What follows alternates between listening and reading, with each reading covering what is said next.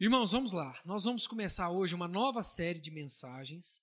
Nós terminamos domingo retrasado as exposições na segunda carta de Paulo aos Tessalonicenses. Ficamos aí meses, né, versículo por versículo na segunda carta de Paulo aos Tessalonicenses. Domingo passado nós conversamos sobre a Páscoa, foi onde nós comemoramos a Páscoa, e hoje nós vamos entrar nessa nova série de mensagens. Tenho me sentido muito cansado e às vezes sobrecarregado com tanta notícia ruim, com tanto problema, com tantos amigos, familiares, gente querida enfrentando coisas difíceis, enfrentando luto. Então a ideia dessa série é justamente nesse momento difícil a gente fortalecer o nosso coração com mensagens bíblicas de esperança, que vão nos ajudar de fato a ter o nosso coração vinculado à fé e à confiança que nós precisamos ter no nosso Deus. E hoje nós vamos começar meditando no Salmo 146. Quero convidar você a abrir a sua Bíblia aí ou ligar a sua Bíblia nesse salmo. Nós vamos meditar no salmo todo, que é um salmo pequeno, de 10 versículos apenas, e nós vamos é, ler juntos e meditar nessa noite nesse salmo, Salmo 146. Enquanto você abre ou conecta aí a sua Bíblia nesse salmo, eu queria orar mais uma vez, tá? Vamos lá? Deus, muito obrigado mais uma vez por estarmos aqui e obrigado pelo privilégio que nós temos de meditar na tua palavra, Deus. Esse com certeza é o momento mais importante dessa noite, onde nós vamos ouvir a tua voz através da tua palavra. Eu peço que o teu Espírito Santo esteja é, nos conduzindo aqui e que, muito além do que eu vou falar, teu Espírito Santo esteja agindo no nosso coração, na nossa mente, no nosso caráter que seja um momento de fato edificante para a nossa fé no Senhor. Em nome de Jesus. Amém. Irmãos, vamos lá. Salmo 146, o salmista diz assim: Aleluia, louva a minha alma ao Senhor. Louvarei ao Senhor durante a minha vida. Cantarei louvores ao meu Deus enquanto eu viver. Não confieis em príncipes, nem nos filhos dos homens em quem não há salvação. Sai-lhes o espírito e eles tornam ao pó. Nesse mesmo dia perecem todos os seus desígnios. Bem-aventurado aquele que tem o Deus de Jacó por seu auxílio, cuja esperança está no Senhor, seu Deus, que fez os céus e a terra, o mar e tudo que neles há, e mantém para sempre a sua fidelidade, que faz justiça aos oprimidos e dá pão aos que têm fome. O Senhor liberta os encarcerados. O Senhor abre os olhos aos cegos. O Senhor levanta os abatidos. O Senhor ama os justos. O Senhor guarda o peregrino.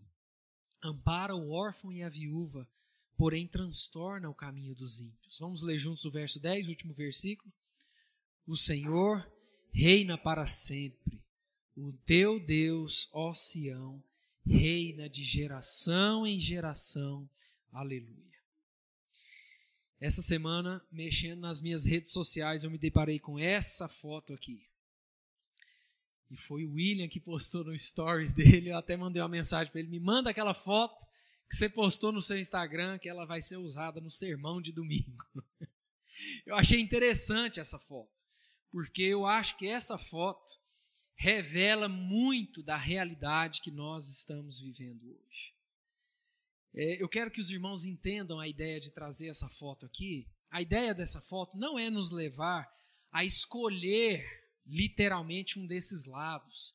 Ou eu só vou assistir os noticiários, a internet, ver as notícias, ou eu vou me isolar disso, só vou ficar lendo a Bíblia o dia inteiro. Quero que os irmãos entendam por que, que eu trouxe essa foto aqui. Porque a minha intenção é que nós não devemos, de fato, ignorar as notícias, ignorar os direcionamentos que a gente tem é, da ciência ou do governo, as pesquisas, o desenrolar das novidades que acontecem, mas também não, não devemos deixar que o nosso coração perca a base sólida e principal da nossa vida, que é a Bíblia. Os tempos são, de fato, preocupantes, angustiantes, difíceis, mas nós precisamos nos lembrar de que o fim para aqueles que estão em Cristo, para aqueles que conhecem a Jesus de verdade, é um fim de vitória. E é por isso que nós podemos e devemos viver, como o título dessa série, esperança. A questão é que nós vemos muitas pessoas que ficam bitoladas nas coisas. Então nós cansamos de ver nas nossas famílias, nas nossas igrejas, gente que tem o seu coração totalmente inundado e perdido por conta das notícias. Então, se o Bolsonaro espirra, a pessoa daqui fala saúde. Então, a, qualquer coisa que acontece, a pessoa já está preocupada. A pessoa fica com o celular 24 horas por dia ali atualizando as notícias, quantas pessoas morreram, a vacina deu isso, essa vacina não dá certo, essa dá certo, olha o que aconteceu aqui, olha o que aconteceu ali. E se a gente ficar com o nosso coração depositado nas notícias, no jornal, nas manchetes, nós vamos de fato adoecer. A ideia dessa foto aqui dessa ilustração é trazer uma moderação para nós. Nós não devemos viver alienados como se nada tivesse acontecendo, não é isso que eu quero dizer, mas nós precisamos lembrar que a Bíblia é a nossa fonte, é o nosso refúgio, é da onde nós tiramos as convicções do nosso coração e ela nos revela que para quem está em Cristo, o final é sempre de vitória. Esse salmo que nós estamos lendo, estamos meditando aí, é o primeiro dos últimos cinco salmos do livro de salmos que nós temos na Bíblia, conhecidos como salmos de aleluia. Então, os salmos de aleluia, eles vão voltar a nossa atenção para o louvor a Deus. Se você pegar aí do Salmo 146 até o Salmo 150, você não vai encontrar nenhuma petição, nenhuma expressão de necessidade pessoal, você não vai encontrar nenhuma súplica, Todos esses últimos cinco salmos estão focados em Deus, no louvor a Deus, na adoração a Deus. E é interessante porque quando a gente olha para o livro de Salmos na Bíblia, nós vemos esse livro começando lá no Salmo 1, verso 1, que diz: Bem-aventurado o homem, né? E aí todo aquele salmo. E é interessante porque o salmo, o livro dos Salmos termina com bem-aventurado o Senhor. O livro de Salmos começa falando: Bem-aventurado o homem que anda na presença de Deus, que, que se guarda, se afasta das coisas que o afastam de Deus, mas o livro de Salmos termina nesses cinco últimos salmos falando: Bem-aventurado é o Senhor. E fazendo um paralelo com o tema da nossa série, falando sobre esperança, Assim como o livro dos Salmos termina com louvores a Deus, com adoração ao nosso Deus, através da palavra, nós podemos ter a certeza de que o fim da nossa vida também será um fim de louvores, de adoração e de grande alegria na presença do nosso Deus. Inclusive, hoje pela manhã, nós conversamos sobre alegria. Justamente essa ideia de que em Deus está a alegria que nos dá força, em Deus está a alegria que não depende de circunstâncias. E pensando em tudo isso, pensando nesse salmo que nós estamos meditando, eu gostaria que hoje nós conversássemos sobre vivendo esperança em meio à pandemia. Como nós vamos viver esperança em meio à pandemia? Como nós vamos viver esperança em meio ao luto, à doença, às incertezas, à falência, a tantos problemas que nos acometem nesses dias? A primeira atitude que nós devemos tomar, de acordo com esse salmo, para viver esperança em meio à pandemia é louvar a Deus. Olha o que diz os versículos 1 e 2. Se você fechou ou travou a Bíblia aí, volta lá para o nosso Salmo 146, os versos 1 e 2, o salmista diz assim: Aleluia, louva a minha alma ao Senhor, louvarei ao Senhor durante a minha vida, cantarei louvores ao meu Deus enquanto eu viver. Louvor a Deus é justamente a expressão, por meio de palavras, por meio de ações, do reconhecimento de quem é nosso Deus e dos atributos do nosso Deus. Louvar a Deus é justamente reconhecer que Ele é Deus, que a nossa vida está nas mãos dEle, que Ele é grande, que Ele é bom, que Ele é misericordioso, que Ele é gracioso. Olha essa frase que eu encontrei do C.S. Lewis. Ele diz: louvar é o crente se encantar com a beleza do caráter de Deus. Louvar é o crente se encantar com a beleza do caráter de Deus. Se a gente for olhar o último versículo lá do Salmo 150, que é o último salmo desse livro, o último versículo, para fechar esse livro dos Salmos, diz: Todo ser que respira, louve ao Senhor. E se a gente for parar aqui para pensar e talvez para colocar no papel ou para conversar, nós temos tantos motivos e tantas razões para louvar a Deus. Mas tantos motivos e tantas razões para louvar a Deus, que se a gente parar para fazer esse exercício, que é falar assim, eu vou parar agora e no meu momento devocional eu só vou louvar a Deus. A gente vai ficar constrangido com tantos motivos que nós temos para louvar a Deus. E é muito interessante porque o salmista começa aqui, esse Salmo 146, como se ele estivesse se convidando, como se ele estivesse falando consigo mesmo, para que ele precisa louvar a Deus, que a alma dele precisa encontrar esse sentido de louvar a Deus, que o coração dele precisa, de fato, exercitar é, o louvor a Deus. É como se ele dissesse à sua própria alma: louve ao Senhor, eu preciso louvar a Deus, eu preciso, de fato, engrandecer a Deus, eu preciso expressar a Deus os inúmeros motivos que eu tenho para estar alegre, para louvar a Deus. Alguns estudiosos vão nos mostrar aqui que o versículo 2, ele também poderia ser traduzido por pretendo louvar a Deus durante toda a minha vida. Quando a gente lê louvarei ao Senhor durante toda a minha vida, nós poderíamos é, é, traduzir esse versículo também com pretendo louvar a Deus durante toda a minha vida, pretendo cantar louvores enquanto eu viver.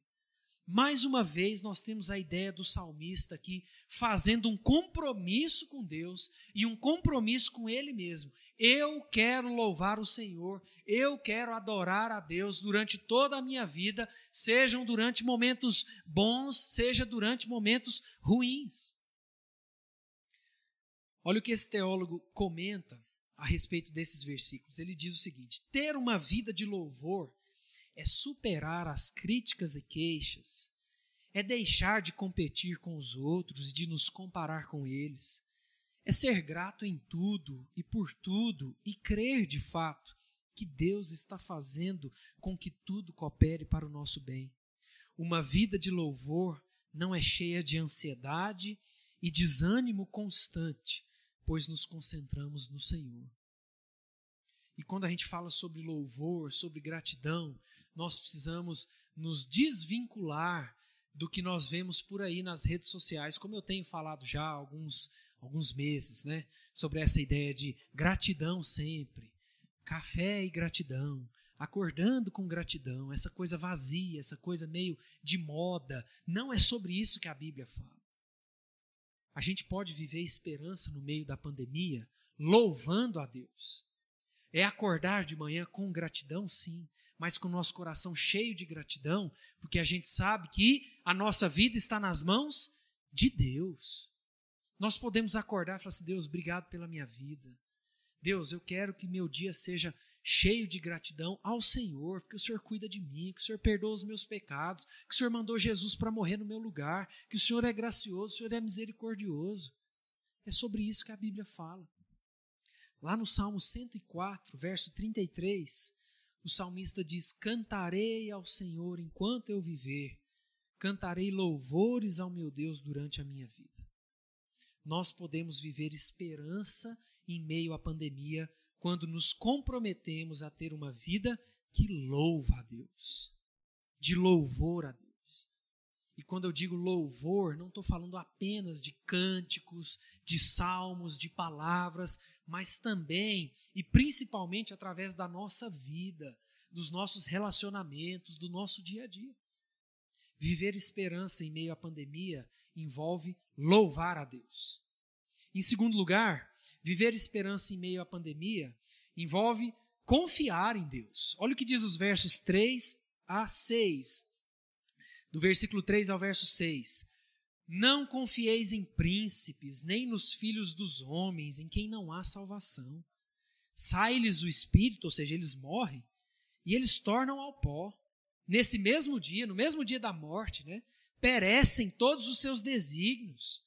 Bem-aventurado aquele que tem o Deus de Jacó por seu auxílio, cuja esperança está no Senhor, seu Deus, que fez os céus e a terra, o mar e tudo que neles há, e mantém para sempre a sua fidelidade. Nós precisamos confiar em Deus para vivermos esperança em meio à pandemia. Inclusive, no domingo passado, na escola dominical, nós conversamos um pouco sobre fé. Lembram? pastor Jairo Júnior esteve aqui comigo e nós conversamos sobre fé. É um elemento essencial para vivermos esperança em meio à pandemia. Confiar em Deus, firmeza de que Deus está no controle de tudo. E esses versículos revelam com muita clareza o que nós temos vivido. Quando o salmista diz: "Não confiem, não confieis em príncipes, não confiem em homens". Irmãos, como nós temos visto pessoas que depositam seu coração e a sua confiança em pessoas. Homens e mulheres que colocam o seu olhar exclusivo para governantes, para líderes, para pastores, para padres, para celebridades e colocam o seu coração nessas pessoas. A Bíblia está falando: não façam isso. Não depositem a confiança de vocês em pessoas. Os versículos 3 e 4, na, na versão NVI, diz: Não confiem em príncipes, em meros mortais, incapazes de salvar. Quando o espírito deles se vai, eles voltam ao pó. Naquele mesmo dia acabam-se os seus planos. A palavra príncipes aqui nós podemos traduzir por pessoas influentes. É como se o salmista estivesse falando: não depositem a confiança de vocês em líderes, em homens, em governantes, em pastores, em presidentes, em vereadores, em políticos, qualquer tipo de pessoa que exerce algum cargo de influência. E é justamente isso que nós temos visto hoje. Gente adoecendo porque deposita a sua confiança em pessoas. E aí o governo solta uma nota ou acontece alguma coisa lá no meio da presidência, dos governantes, a pessoa adoece. A pessoa fala assim, eu não acredito que isso aconteceu. Olha só, nós estamos perdidos, nós estamos todo mundo, nós vamos morrer, não vai dar certo, isso aqui vai dar errado. E a pessoa vai adoecendo com aquilo justamente porque o coração dela está em pessoas. E para a gente viver esperança em meio à pandemia, a nossa confiança não pode estar em pessoas e em Deus. Nenhum homem pode cuidar de nós como Deus cuida. Nenhum homem pode dirigir a história como Deus dirige. Nenhum homem pode reverter situações como Deus pode. Nenhum homem pode transformar vidas como Deus transforma. Nenhum, nenhum homem pode amar e amparar o nosso coração como Deus. É por isso que o nosso coração, a nossa confiança precisa estar em Deus. Eu achei uma frase de Shakespeare falando sobre isso, achei muito interessante. A frase dele é: Ó, oh, quão miserável é aquele pobre sujeito que depende em suas esperanças dos favores dos príncipes. Nós poderíamos trazer isso para a nossa realidade, né? Quão miserável é o sujeito que deposita a sua confiança em governantes, em homens, em líderes. O homem é finito, é falho, é pecador, é frágil, é enganador, é mentiroso, é limitado. E quando nós depositamos a nossa confiança em homens, o fim inevitável vai ser um fim de frustração e de angústia. Mas o salmista diz, né, no versículo aí é, na sequência, feliz é o homem que deposita sua confiança no Senhor. E quando o salmista usa a palavra Jacó, né, feliz o homem que deposita sua confiança no Deus de Jacó, ele está referindo, se referindo ao povo de Deus, mas também se referindo à história do próprio Jacó, à história da própria aliança e relacionamento entre Deus e Jacó. Um salmo extremamente conhecido, que é o Salmo 125, verso 1. Os que confiam no Senhor são como? São como? O Monte Sião que não se abala, mas permanece para sempre. O Deus que nós servimos e precisamos confiar é o Deus que fez os céus e a terra. É o Deus que fez o mar e tudo que neles há. É o Deus que mantém a sua fidelidade para sempre, como o salmista diz aqui. Ao contrário da ilusão de se confiar em homens, Deus é digno de toda a nossa fé. Deus é digno de toda a nossa confiança. Um exemplo que a gente conversou na nossa escola dominical, quando a gente falou sobre fé, foi a respeito daquele texto lá em Abacuque, quando fala que o justo viverá pela fé. A fé ali naquele versículo é a palavra hebraica emuná. Emuná nos dá a ideia de um homem, uma mulher, uma pessoa que está se afogando no mar, que está à deriva no mar, e de repente passa um tronco na frente dessa pessoa. O que, que essa pessoa vai fazer? Ela vai se agarrar naquilo com todas as forças. É essa a ideia da palavra fé, quando Abacuque diz: o justo viverá pela fé. É a ideia de nós nos agarrarmos com todas as nossas forças em Deus, entendendo que a nossa vida depende única e exclusivamente de Deus. Viver esperança em meio à pandemia é confiar em Deus. Por fim, em último lugar, para viver esperança em meio à pandemia, nós precisamos descansar em Deus. Olha o que diz os últimos versículos, versos 7 a 10. O salmista continua falando sobre esse relacionamento maravilhoso com Deus e ainda falando sobre Deus, no verso 7 ele diz: que faz justiça aos oprimidos e dá pão aos que têm fome. O Senhor liberta os encarcerados. O Senhor abre os olhos aos cegos. O Senhor levanta os abatidos. O Senhor ama os justos. O Senhor guarda o peregrino. Ampara o órfão e a viúva. Porém, transtorna o caminho dos ímpios. O Senhor reina para sempre. O teu Deus, ó Sião, reina de geração em geração. Aleluia. Como esses versículos são uma espécie de terapia santa para o nosso coração. Como esses versículos fortalecem e precisam nos ajudar a descansar em Deus. É incrível como nós podemos e devemos descansar nas verdades desses versículos, de que Deus é justo, de que Deus é bom, de que Deus é quem cuida, de que se essa pandemia não acabou é porque Deus ainda não quis e Ele tem os seus propósitos. Eu não sei se todos viram aqui a reportagem sobre a morte daquele menino Henri. Já tem algumas semanas né, que está tendo essas reportagens, as investigações da morte, na verdade, do assassinato daquele menino. E eu vendo essas notícias, foi me dando um ódio dessa notícia e da situação. E quando o laudo foi concluído que de fato ele foi assassinado, e eu vendo aquelas notícias e aquele negócio, e foi inclusive essa semana, na quarta-feira, se não me engano, eu estava aqui na igreja e a Thaisa me mandou um WhatsApp com a notícia que tinham concluído o laudo de que de fato o menino tinha sido assassinado. E já era algo recorrente, né? O padrasto pegava ele, batia nele, levava ele para o quarto, trancava a porta, botava um desenho alto lá para a mulher que trabalhava na casa não ouvir e dava rasteira no menino, dava bicuda no menino, chute, até que um dia, nessa loucura, o menino morreu. E aí eu vendo aquela notícia, mas foi me dando assim um sentimento de ódio. Sabe quando a gente começa a pegar, a nos pegar pensando assim, se fosse meu filho, o que, que eu ia fazer com um cara desse?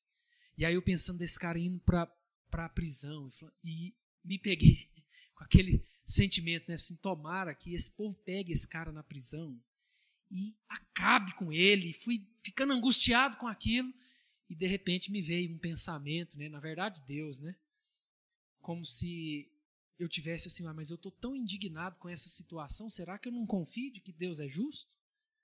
Será que eu não confio de que Deus cuida disso? Será que eu não confio de que Deus está no controle de situações assim também? Será que eu não confio de que Deus é quem vai trazer justiça e a justiça de Deus é perfeita? Esses versículos nos ajudam a descansar em Deus.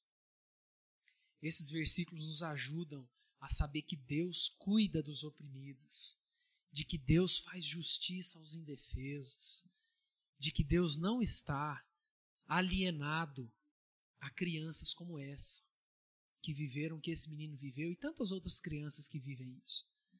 Nós precisamos lembrar, inclusive nesses versículos aqui, do episódio onde Jesus entra na sinagoga, pega um manuscrito ali do, do, de texto de Isaías 61 e vai ler sobre a sua própria missão. Lá em Lucas, capítulo 4, versos 16 a 21, nós temos esse, esse registro, né? Indo para Nazaré, onde fora criado, entrou num sábado na sinagoga, segundo o seu costume, e levantou-se para ler.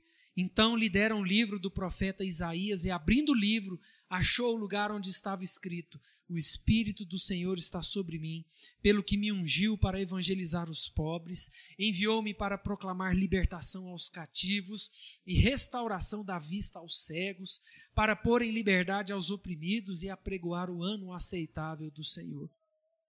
Tendo fechado o livro, devolveu-o ao assistente e sentou-se. E todos na, na sinagoga tinham os olhos fitos nele. Então passou Jesus a dizer-lhes: Hoje se cumpriu a escritura que acabais de ouvir. Nós precisamos descansar nesse Deus, nesse Jesus. E nesses versículos nós vemos aqui seis declarações, né? seis afirmações sobre a ação de Deus, sobre o caráter de Deus, sobre os atributos de Deus. A gente vê o salmista falando que Deus liberta os prisioneiros. Precisamos lembrar do contexto que esse salmo foi escrito, e é provável que tenha uma referência muito forte à libertação do povo do cativeiro da Babilônia.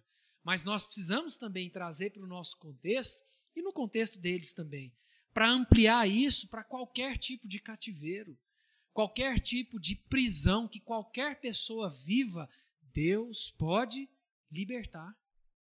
Esse salmo também fala que Deus abre os olhos aos cegos. Aqui está falando do poder de Deus para curar, para o milagre de alguém que é cego e Deus pode restaurar a sua visão, mas fala também sobre a cegueira espiritual. Quando nós vivemos longe de Deus, sem enxergar o que Deus, o que Jesus fez por nós, Deus é quem abre os olhos do nosso coração. O salmista também fala que Deus levanta os que estão caídos.